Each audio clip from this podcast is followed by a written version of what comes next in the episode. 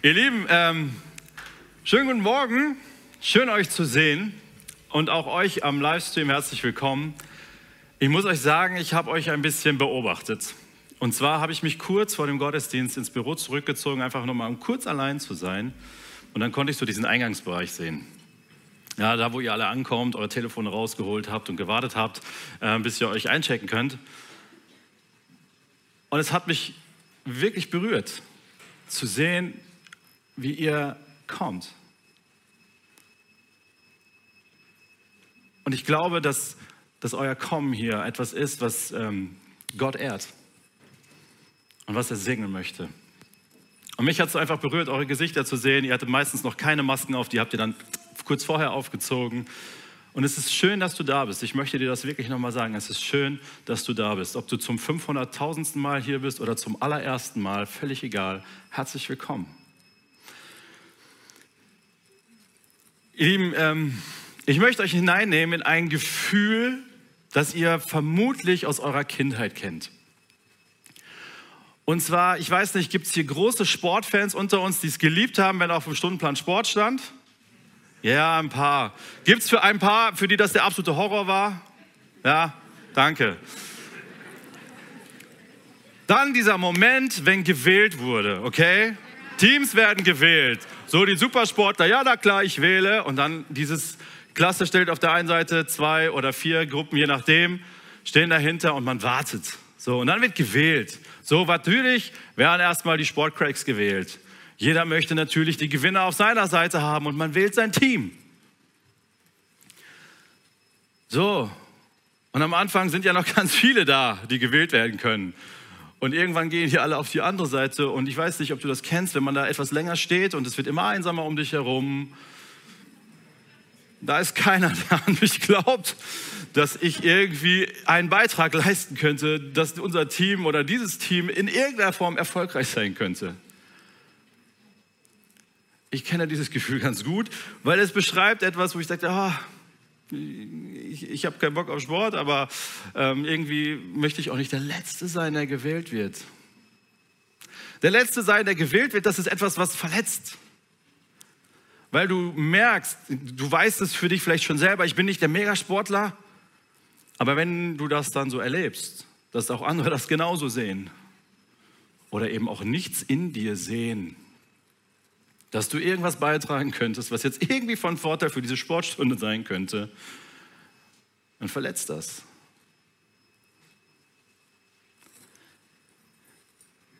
Ich weiß nicht, ähm, wie sehr ihr vertraut seid mit Football. Ja, ich habe mal ein bisschen was mitgebracht. Für alle Deutschen, heute Nacht ist in Amerika das größte Sportereignis, Einzelsportereignis der Welt, der Super Bowl. Und das interessiert dich vielleicht nicht die Bohne, ist auch gar nicht so schlimm. Hat mich lange Zeit auch überhaupt nicht interessiert, weil zwei Büffelherden, die aufeinander knallen, äh, der Schiedsrichter pfeift an und schon ist das auch schon wieder vorbei. Ein Spiel dauert eigentlich 60 Minuten, aber es zieht sich über drei Stunden, vier Stunden. Versteht kein Deutscher so richtig, weil Fußball ist einfach. 45 Minuten, zweimal, der Ball muss ins Tor, das kann man gut verstehen, das finden wir mega. Football ist für uns so pff, so ein Amisport halt. Bekloppt alle. So, so ging es mir lange Zeit auch. Und dann hatte ich eine Situation, ähm, und zwar hatten wir aus New Orleans einen, äh, einen Studenten bei uns in der Gemeinde, damals Iserlohn. Und New Orleans war im Super Bowl. Und er hat gesagt, komm, gibt's hier irgendwie, kann man das in Deutschland irgendwie gucken? Keine Ahnung. Äh, und dann sind wir doch irgendwo nachts in den Sportbar gegangen und haben den Super Bowl geguckt. Und tatsächlich hat seine Mannschaft damals, die New Orleans Saints, den Super Bowl gewonnen. Ich habe noch nie einen Typen so dermaßen ausrasten sehen. Der hat eine Lokalrunde Whisky, eine Lokalrunde Whisky geschmissen. Das kannte ich nur aus dem Fernsehen. Das habe ich noch nie erlebt, habe ich seitdem noch nicht erlebt, dass jemand so ausrasten kann, weil seine Mannschaft gewonnen hat. Und er hat uns ein bisschen was erklärt und ich habe ein bisschen angefangen zu verstehen. Mittlerweile gucke ich Football ganz gerne, weil es das einzige einigermaßen coole Sportserlebnis ist, was man im Free TV sehen kann. Sonst braucht man alles Pay TV. Na gut. Und es gibt eine Person, und die seht ihr auch hinter mir auf dem Slider, das ist Tom Brady. Vielleicht hast du diesen Namen mal gehört. Tom Brady dem ging es genauso, wie dein Gefühl es dir vielleicht sagt, als du nicht gewählt worden bist. Dieser Typ, da gibt es so, die, Nachwuchs, äh, die Nachwuchsspieler können sich dann anmelden, zu so einem Draft heißt das, und dann werden die gewählt. Das heißt, die verhandeln nicht direkt mit den Vereinen hier, ich komme, wenn du mir die Kohle gibst, sondern die Vereine dürfen sich die besten Spieler auswählen nach einem ganz komplizierten System. Die schlechteste Mannschaft fängt an und die beste kommt zum Schluss. Und jeder Nachwuchsspieler hofft, dass er möglichst früh ausgewählt wird. Und Tom Brady hatte eine relativ äh, interessante Karriere im College und er hat den wichtigsten Pokal damals gewonnen. Und er galt so ähm, als einer der, hatte so den Namen, derjenige, der es schafft, Spiele noch am Ende rumzureißen. Und er hatte seinen Coach aus dem College gesagt, hey, das ist, das ist ein großartiger Spieler. Der hat ihn richtig angefeuert, der hat ihnen geglaubt, seine Eltern total crazy. Natürlich, Eltern sind immer verrückt für ihre Kinder. So, und dann kam dieser Draft und die erste Runde geht los und Tom Brady wird nicht gewählt. Okay, in die erste Runde, das sind immer so eigentlich die, von denen man glaubt, dass sie die Superstars der, der, der, kommenden Zeit werden. Ja, die werden in der ersten Runde gewählt, logisch. Jeder will die Gewinner auf seiner Seite haben. Dann geht es weiter, die zweite Runde. Okay, jetzt, jetzt wäre ein guter Moment. Und er wird wieder nicht gewählt. Und das geht durch Runde 3, durch Runde 4, durch Runde 5. Und in Runde 6, nachdem bereits sechs Quarterbacks, Quarterbacks, das sind die, die diesen Pässe immer werfen. Vielleicht, wenn ihr das mal gesehen habt, man sieht nicht viel, aber ab und zu wirft mal einer den Ball weit nach vorne. Das ist der Quarterback. Ja, das ist der, der den Ball immer in die Hand bekommt, durch die Beine von irgendjemandem, warum auch immer, durch die Beine. Auf jeden Fall, der bekommt den Ball nach hinten, hat den dann und wenn er einen Pass wirft, dann versucht er den möglichst zu jemandem aus seiner Mannschaft zu werfen. Das ist ein Quarterback. Und sechs Stück vor ihm wurden gewählt. Äh, viel mehr gab es auch nicht. Und an Stelle 199 von 250 ist Tom Brady ausgewählt worden. Quasi einer so der letzten Reste.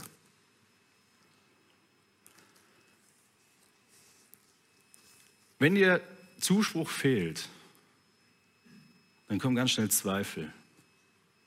Wenn niemand an dich glaubt, wenn dir das niemand sagt, dann wird alles das, was in dir ist, in Frage gestellt. Ich weiß nicht, ob du das so kennst, aber wenn, wenn niemand sagt, hey, das hast du gut gemacht oder du hast es drauf, dann kommen irgendwann Zweifel. Am Anfang denkst du, ja, ich hab's drauf. Und irgendwann, keiner sagt was. Keiner reagiert auf mich. Und dann kommt so Unsicherheit rein. Dann kommt Zweifel rein. Und vielleicht kommt in dir auch Trotz auf. Mir hat nie jemand gesagt, wie gut ich bin. Mir hat nie jemand gesagt, hey, das hast du gut gemacht. Aber ich, ich werde es allen zeigen. Ich werde ihnen zeigen, dass sie einen Fehler gemacht haben. Ich werde ihnen das sowas von um die Ohren hauen, wenn ich dann erfolgreich bin. Vielleicht hat mein Vater mir nie gesagt, wie, wie stolz er auf mich ist. Vielleicht hat meine Mutter mir immer nur gesagt, was ich alles nicht kann.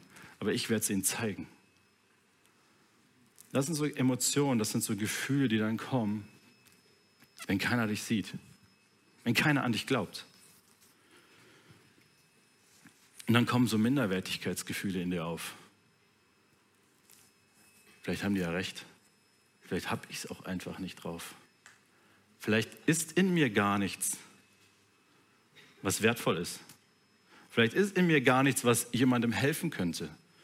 Vielleicht Vielleicht haben die recht und ich bin Loser.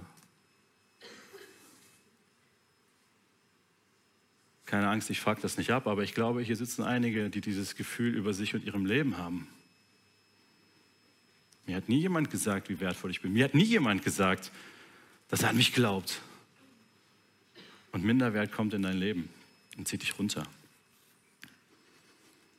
Und dann gibt es noch eine andere Möglichkeit, damit umzugehen. Und das ist Dominanz und Gewalt wenn ich mich nicht irgendwie durchsetzen kann, weil Leute etwas in mir sehen und ich mich nicht auf eine positive Art und Weise zeigen kann, dann nehme ich mir das. Weißt du, was der Trick ist, wenn du Angst hast, irgendwo allein durchs Dunkel zu gehen? Du musst einfach der Böseste sein. Alle anderen müssen vor dir Angst haben. So, wenn du der Böseste im Tal bist, vor wem solltest du dann Angst haben? Das ist etwas, wie wir oft mit unseren Unsicherheiten umgehen, wie wir mit unserem Minderwert umgehen, wenn keiner an mich glaubt, wenn mich keiner sieht. Wisst ihr die Geschichte? Ich meine, sonst wäre sie nicht so cool. Sonst würde ich sie hier wahrscheinlich auch nicht erzählen. Von Tom Brady ist etwas gewesen, was eine Sensation eigentlich ist. Weißt du, er war der Backup-Quarterback vom Backup-Quarterback vom Backup-Quarterback vom Quarterback. Also er war die Nummer vier.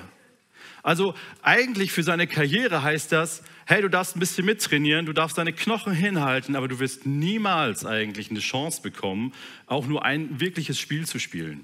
Also das ist eigentlich das Los von jemandem. Du bist eigentlich nur als, als Trainingspartner da. Und in der zweiten Saison, nachdem er gut trainiert hat, mit der Mannschaft trainiert hat, verletzt sich der Quarterback. Und diese Position wird frei. Und dann kommt der Trainer zu ihm und sagt, ich glaube, du bist soweit. Und er lässt alle anderen hinter sich. Und von diesem Tag an war er immer der Starter für seine Mannschaft. Er ist derjenige, der über, über 35 Rekorde in der NFL hält. 22 Jahre hat er durchgespielt. Ihr habt das mit Sicherheit in den Medien gehört, dass er jetzt aufgehört hat. Vor zwei Wochen hat er sein letztes Spiel gemacht. Und er hat so viele Rekorde. Er ist, naja, man nennt ihn den größten Footballspieler aller Zeiten. Zehnmal stand er im Finale. Siebenmal davon hat er gewonnen. Es gibt keine Mannschaft, die siebenmal gewonnen hat. Das heißt, wenn du von dem Rekordsieger im Football sprichst, dann sprichst du nicht von der Mannschaft, sondern sprichst du von Tom Brady. Er ist der Rekordhalter. Er ist der, der eigentlich alles gecrashed hat, was man sich vorstellen kann. Weil sein Trainer ihm eine Chance gegeben hat. Ich glaube an dich. Ja, du bist der Letzte gewesen, den wir gewählt haben, aber ich habe dich gesehen. Ich habe dich gesehen. Und ich glaube, dass du das Potenzial hast, jetzt unserer Mannschaft zu helfen. Etwas spät, aber immerhin. Und er hat das Vertrauen von seinem Trainer bekommen und hat alles gerockt. Denn das ist das, was passiert, wenn Menschen an uns glauben. Wenn jemand etwas in mir sieht, dann, dann, dann, dann, kommt Energie, dann kommt, dann, dann kommt Freude, dann kommt alles wieder zurück. Weil das ist das, was ich brauche. Ich brauche Zuspruch. Ich brauche das, dass ich gesehen werde. Ich brauche es, dass jemand zu mir sagt, weißt du was, auch wenn du es vielleicht selber noch gar nicht siehst, ich sehe etwas in dir. Und ich möchte mit euch nicht über Tom Brady sprechen, sondern ich möchte mit euch in die Bibel reinschauen. Und zwar möchte ich dir eine Geschichte erzählen von einem Mann, der nicht an sich selbst glauben konnte. Und das, was dann passiert ist, als da einer war, der an ihn geglaubt hat, weil er etwas gesehen hat, was diese Person selber nicht sehen konnte. Ich möchte mit euch reinschauen in das Buch von Richter, das ist im Alten Testament, Richter 6. Ich lese euch mal die Geschichte vor. Kurz zur Situation. Das Volk Israel stand im Kampf. Die Midianiter, äh, ihr Nachbarvolk, hat sie unterdrückt, hat ihnen alles weggenommen, alles das, was sie zum Leben brauchten. Sie durften noch nicht mal äh, richtiges Werkzeug benutzen und mussten sich verstecken. Dann kam der Engel des Herrn und setzte sich unter die geweihte Eiche bei Ophra. Sie gehörte Joasch aus der Sippe Abieser. Gideon, der Sohn von Joasch, drosch gerade Weizen unten in der Kälte, um es vor den Midianitern in Sicherheit zu bringen. So, der hat sich versteckt, der Junge, weil die Situation war echt blöd. Die haben einfach immer alles weggenommen. Er hat sich versteckt. Der Engel des Herrn erschien ihm und sagte, der Herr ist mit dir, tapferer Held. Der Herr ist mit dir, tapferer Held. Ach Herr, entgegnete Gideon, wenn der Herr mit uns ist, warum ist uns denn all das passiert? Wo bleiben die Wunder, von denen unsere Vorfahren uns erzählten? Sagten sie nicht, der Herr hat uns aus Ägypten herausgeführt? Jetzt hat der Herr uns verlassen und an die Midianiter ausgeliefert. Da wandte sich der Herr zu ihm und sagte, geh mit der Kraft, die du hast, und rette Israel vor den Midianitern ich sende dich aus. Aber mein Herr, kennt ihr das? Aber? Kennt, kennt ihr das? Hm. Aber mein Herr, antwortete Gideon, womit kann ich Israel retten? Meine Sippe ist die schwächste im ganzen Stamm Manasse und ich bin der jüngste in meiner Familie. Ich habe nichts. Ich bin der letzte Hansel. Was willst du von mir? Der Herr sagte zu ihm, ich werde mit dir sein. Du wirst Midian vernichten, als wäre es nur ein einziger Mann. Gideon wandte ein, wenn ich Gnade vor dir gefunden habe, gib mir ein Zeichen, das beweist, dass du Herr es bist, der zu mir spricht. Wenn da einer ist, der an dich glaubt, wenn du selbst nicht an dich glauben kannst. Weißt du, das ist, glaube ich, die Geschichte von vielen von uns. Ich kann ja noch nicht mal mehr an mich selber glauben. Und wenn dann jemand ist, der sagt, weißt du was, ich sehe Potenzial in dir, ich sehe in dir Fähigkeiten, ich sehe in dir etwas Heldenhaftes. Ja, du bist eine wunderbare, großartige Frau, die viel bewegen kann. Ja, du bist ein Mann, der Verantwortung übernehmen kann. Und du kannst es nicht selber glauben. Du sagst, aber meine Voraussetzungen sind schlecht, meine Umstände sind schlecht, meine, meine finanziellen Ressourcen sind schlecht. Alles ist schlecht. Das kann gar nicht sein. Und wenn da einer ist, der an dich glaubt und der sagt, doch, ich sehe das in dir. Und du bist ein Held, auch wenn du dich hier gerade wie ein Feigling versteckst. Du bist ein Held, es ist in dir und ich sehe das. Und ich spreche es dir zu und ich berufe dich. Weißt du, Gott ist jemand, der in dir Dinge sieht, die du selbst nicht für möglich hältst. Er sieht in dir Dinge, die du nicht glauben kannst. Er sieht in dir eine starke, wunderbare, einflussreiche Frau. Er sieht in dir einen Mann, der, der Verantwortung übernehmen kann, der stark und mutig sein kann, der prägen kann, die, die, die Herzen erreichen kann. Und, und, und, und Gideon bekommt hier den Auftrag, du wirst mein ganzes Volk retten. Ja, er, der Feigling, der das schwächste Glied eigentlich in der Kette ist. Aber da ist jemand, der an ihn glaubt, weil er etwas sieht, was selbst Gideon selbst nicht sehen kann. Und das ist Gott, der etwas in dir sieht, was du vielleicht selber noch gar nicht sehen kannst. Wo dein Aber so fett ist, ach, ja, aber die Umstände passen gerade nicht. Die, die, die Season, in der ich gerade bin, meine, meine Phase des Lebens, die passt aber nicht zu dem. Aber, aber, aber. Weißt du, du kannst, sobald du in den Kindergarten gehst, bis, bis kurz vor 100, kannst du immer aber sagen. Und es wird auch immer irgendwie richtig sein, weil das ist das, was du gerade wahrnimmst. Das ist das, was du gerade fühlst. Aber da ist einer, der sieht in dir viel mehr, als du selbst in dir sehen kannst. Und er glaubt an dich.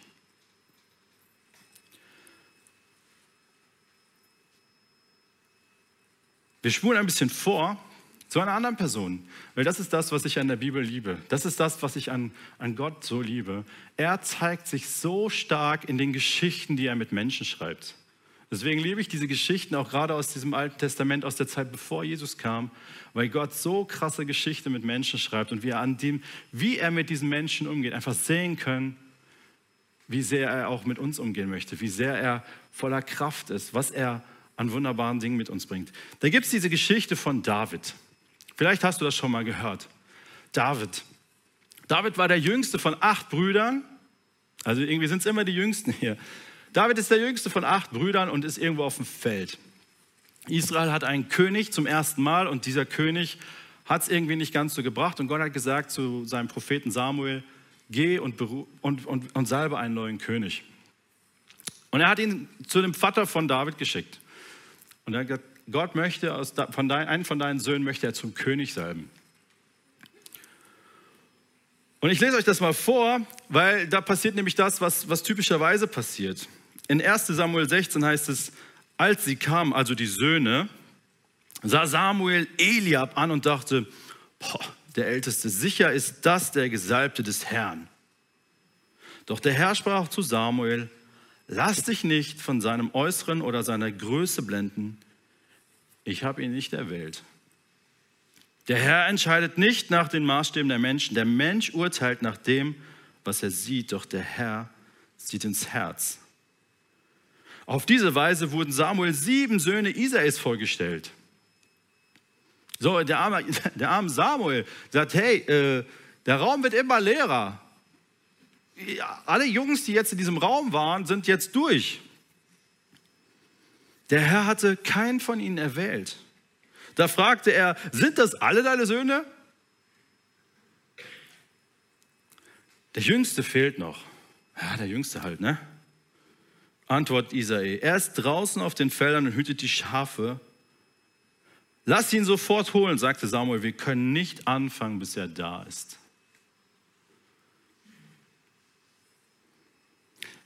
Wenn einer an dich glaubt, wenn dich alle anderen übersehen. Weißt du, jetzt könntest du Tom Brady und David fast gleichschalten. So, der übriggebliebene, der, den, an den man gar nicht mehr denkt. So, ach ja, ja, ja, den gibt es auch noch. Ja, ach so, hm. Ja, ich dachte hier, ja, die Großen sind alle da, der Kleine ist halt auf dem Feld. Ey, wie oft ist das unsere Geschichte? Dass wir übersehen werden dass wir vergessen werden. Vielleicht ist das dein Thema auf der Arbeit, sagen, hey, alle werden befördert, ich werde immer übersehen. Dabei bin ich schon so lange in der Firma, ich mache einen Top-Job und ich werde einfach übersehen. Vielleicht ist das auch zu Hause bei dir in der Familie. Hey, weißt du, alle kriegen Aufmerksamkeit und mich übersieht man irgendwie.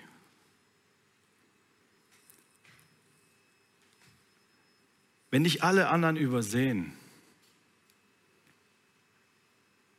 dann ist es so gut, wenn da einer ist, der dich sieht. Weißt du, der Witz ist, David hat das ja gar nicht mitgekriegt, was da zu Hause für ein Brimborium war. Das da riesen auf, er war auf dem Feld. Und er kommt als der Jüngste.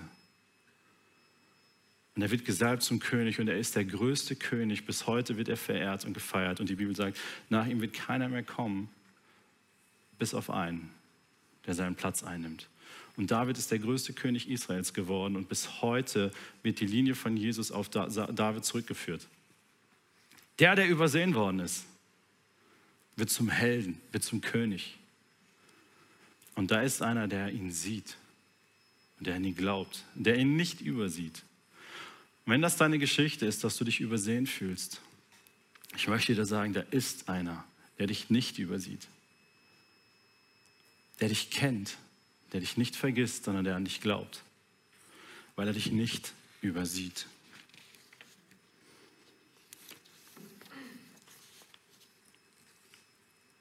Vielleicht hast du auch schon angefangen, so viele verzweifelte Mechanismen zu entwickeln. Ja, Minderwert oder Dominanz. Das sind so Dinge, die uns gefangen nehmen, die uns in eine Verzweiflung hineintreiben. Nicht im normalen Alltag. Nein, da funktionieren wir. Auch du funktionierst ja meistens super. Aber es gibt diese Momente, wo dir bewusst wird, hey, da fehlt was. Wenn keiner an mich glaubt, wenn keiner mich sieht, wenn keiner mir da Zuspruch gibt, wo ich mir selber nicht vertrauen kann, wo ich nicht selber an mir glauben kann. Und das sind die Momente, wenn wir ehrlich sind. Ja, wo wir ins Kissen beißen und heulen könnten.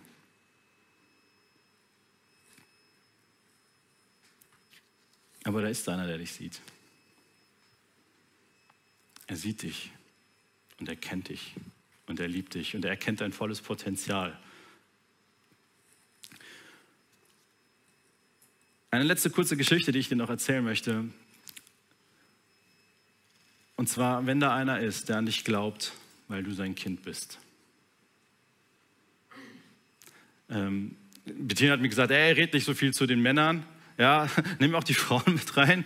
Ich so, okay, okay, okay. Ich pass auf, ich pass auf, hey, hey, okay. Und ich sagte, ja, aber was ist der? Sie sagt, ja, weißt du, wer die verrücktesten Frauen sind? Das sind die Ballettmamis und die Eislaufmamis. Diese Mamis, die so überall zu jedem Training fahren, die den Coach anschreien, die doch selber die Schlittschuh schnüren und die einfach dafür sorgen, dass ihr Mädchen hier wirklich auch am Point unterwegs sein kann. Ich sage, okay. Ähm, und ich habe gemerkt, okay, vielleicht könnte bitte auch so eine Mami. Nein. Wenn Leidenschaft da ist für dein Kind, dass du siehst und dass du liebst und dessen Potenzial du kennst, und wo es dich rasend macht und wütend macht, wenn andere das Potenzial nicht sehen. Du liebst dein Kind und du siehst etwas und du ermutigst es und du pushst es, weil du denkst, hey, du hast es drauf. Und ich glaube an dich, weil du mein Kind bist. Manchmal drehen wir Eltern ein bisschen ab. Ganz ehrlich, also ich auch manchmal. glaube, viele von euch, wir, wir, drehen manchmal ein bisschen ab, weil wir dann doch nicht mehr ganz so objektiv sind mit unseren Kindern. Aber das ist etwas, das ist okay, weil wir lieben unsere Kinder. Und wer, wenn nicht wir, kämpft für unsere Kinder? Und wer versucht, sie zu pushen und sie in Bestätigung zu geben und sie in eine Situation hineinzubringen, wo sie merken, hey, ich bin gesehen, ich bin geliebt und da ist jemand, der an mich glaubt. Das ist unsere Verantwortung als Eltern. Und einer, der das auch macht, seinem Sohn Bestätigung gibt, ist Gott. Kurz bevor Jesus anfängt, durch, durch Israel durchzuziehen und, sich, und wirklich als Messias unterwegs zu sein, lässt er sich taufen. Und in dieser Situation kommt eine Stimme vom Himmel. In Matthäus 3 heißt es, und eine Stimme aus dem Himmel sprach, dies ist mein geliebter Sohn, an ihm habe ich große Freude. Jetzt stell dich mal als Tochter oder als Sohn in eine solche Situation rein. Und dann bekommst du den Zuspruch von deinen Eltern, von deinem Vater, von deiner Mutter. Dies ist meine geliebte Tochter. Dies ist mein geliebter Sohn. An ihr, an ihm habe ich große Freude. Und einigen tut das jetzt gerade ziemlich weh. Und auf der anderen Seite ist das, was wir brauchen, das, was wir genießen. Wenn dir jemand zuspricht, hey, du bist meine geliebte Tochter, du bist mein geliebter Sohn und ich habe Freude an dir. Ich bin nicht genervt von dir, ich bin nicht frustriert über dich, ich schaue nicht auf deine Leistung, sondern ich habe Freude an dir. Und weißt du, Gott macht das nicht nur einmal, dass er das über Jesus sagt. Gott macht es ein zweites Mal. Das ist eine Geschichte, die kennen wir vielleicht nicht unbedingt so, aber es gibt eine Situation, als Jesus schon echt eine ganze Zeit lang unterwegs ist, wo er sich seine drei engsten Jünger nimmt und sich nochmal zurückzieht auf einen Berg. Und ich lese euch das mal vor aus Matthäus 17. Sechs Tage später nahm Jesus Petrus und die beiden Brüder Jakobus und Johannes mit auf einen hohen Berg. So ein bisschen Privatcoaching. Plötzlich veränderte sich sein Aussehen. Sein Gesicht leuchtete wie die Sonne von Jesus und seine Kleidung wurde strahlend weiß. Auf einmal erschienen Mose und Elia und begannen mit Jesus zu sprechen. Petrus rief aus, Herr, wie wunderbar ist das. Was für ein unfassbarer, schöner, heiliger Moment. Wenn du willst, baue ich drei Hütten, eine für dich, eine für Mose und eine für Elia. Ich weiß nicht, wo die Jungs dann pennen wollten, im Zelt oder so. Doch während er das sagte, glitt eine helle Wolke über sie, aus der eine Stimme zu hören zu ihnen sprach, dies ist mein geliebter Sohn, an dem ich meine Freude habe. Hört auf ihn. Weißt du, und ich als Sohn kann das bestätigen. Man möchte das nicht nur einmal in seinem Leben hören. Und auch für Jesus war es gut, es ein zweites Mal zu hören, weil das kurz davor war, dass Jesus wirklich einen ganz harten Weg gehen musste, der ihn bis ans Kreuz führen würde. Und dann nochmal zu hören in einer Situation, come on, jetzt geht's los, ganz am Anfang seiner Reise, du bist mein geliebter Sohn. Und dann noch mal kurz vor dem Höhepunkt, wo eine große Herausforderung auf Jesus zukam, das noch mal zu hören. Das ist mein geliebter Sohn. An die habe ich Freude. Hört auf ihn. Das tut so gut, wenn da eine Mutter ist, wenn da ein Vater ist, der an dich glaubt.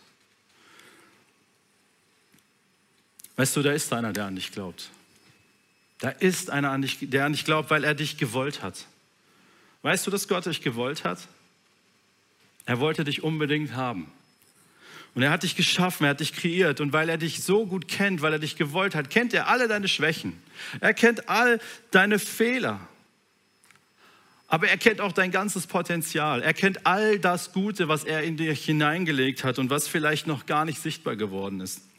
Und du bist so unfassbar wertvoll und kostbar für ihn, dass er, dass er das größte Opfer für dich hergegeben hat. Dass er seinen eigenen Sohn auf diese Erde geschickt hat, damit er für das bezahlt, was wir verbockt haben. Weißt du, Gott glaubt so sehr an dich.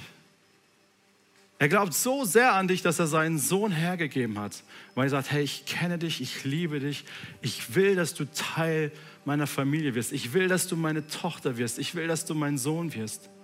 Und alles das, was zwischen uns steht, das räume ich aus, indem Jesus dafür stirbt. Und es gibt nichts, was dich jetzt noch hindert, Teil dieser Familie zu werden. Es gibt nichts, was dich noch hindert zu empfangen, dass da einer ist, der an dich glaubt. Und du kannst schon seit 20 Jahren mit Jesus unterwegs sein. Vielleicht brauchst du es heute noch mal ganz neu zu verstehen. Hey, da ist einer, der an mich glaubt. Weil er mich so über alles liebt. Weil ich seine Tochter bin. Weil ich sein Sohn bin. Weil er das volle Potenzial in mir sieht. Und er mehr an mich glaubt, als ich es vielleicht selber kann.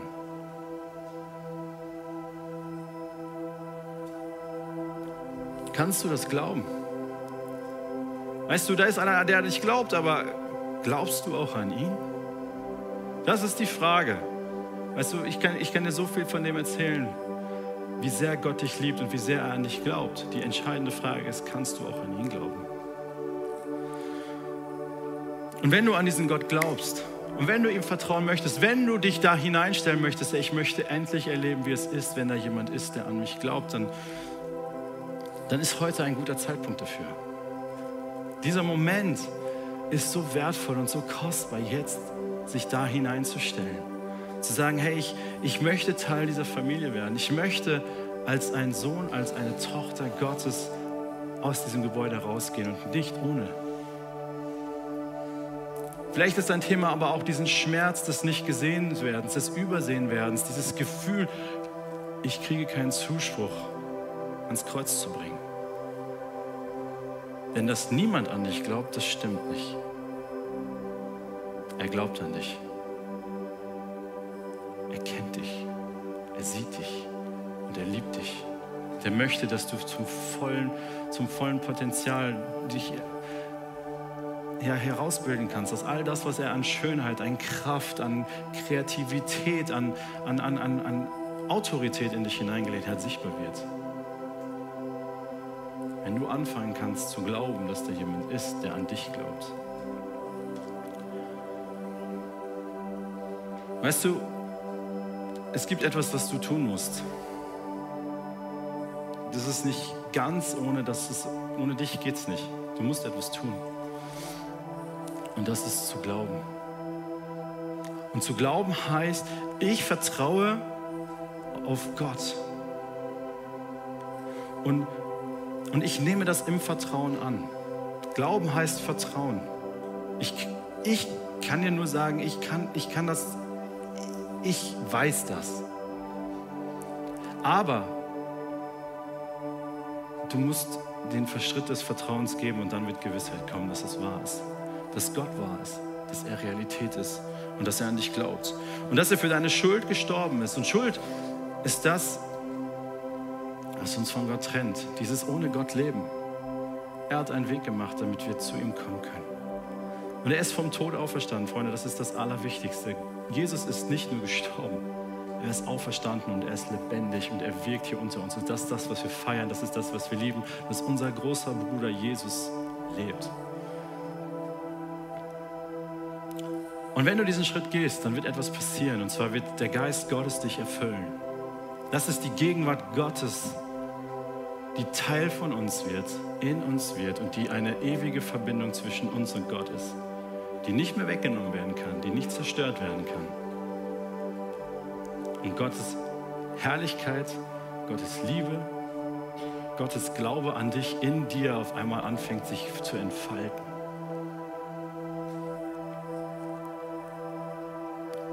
Er glaubt an dich. Glaubst du an ihn? Ich möchte dich einladen, mit mir ein Gebet zu sprechen. Wenn du sagst, ja, ich möchte Teil dieser Familie werden. Ich möchte Gott als meinen Vater annehmen. Ich möchte Jesus als meinen Retter annehmen und ich möchte den Geist Gottes in meinem Leben empfangen als die ewige Beziehung zwischen Gott und mir für immer. Dann möchte ich dir ein Gebet versprechen, das du beten kannst. Du kannst es laut tun. Du kannst es für dich tun. Du kannst es zu Hause in deine Kamera äh, schreien, auf den Bildschirm reinschreien, was du jetzt brauchst.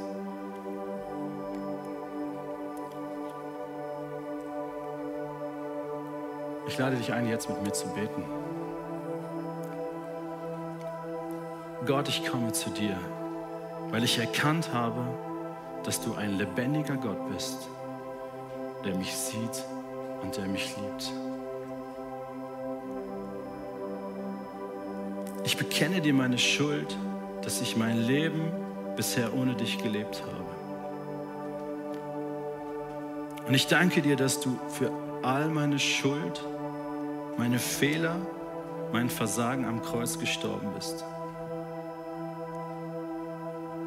Ich nehme das Geschenk der Gnade an, dass du mich von aller Schuld frei machst, indem du für mein Leben bezahlt hast. Ich danke dir, dass du auferstanden bist und lebst und ich nun dein Kind sein darf. Ich danke dir für deinen Geist, der von diesem Moment an in mir lebt und mich für immer mit dir verbindet. Ich bin zu Hause. Amen.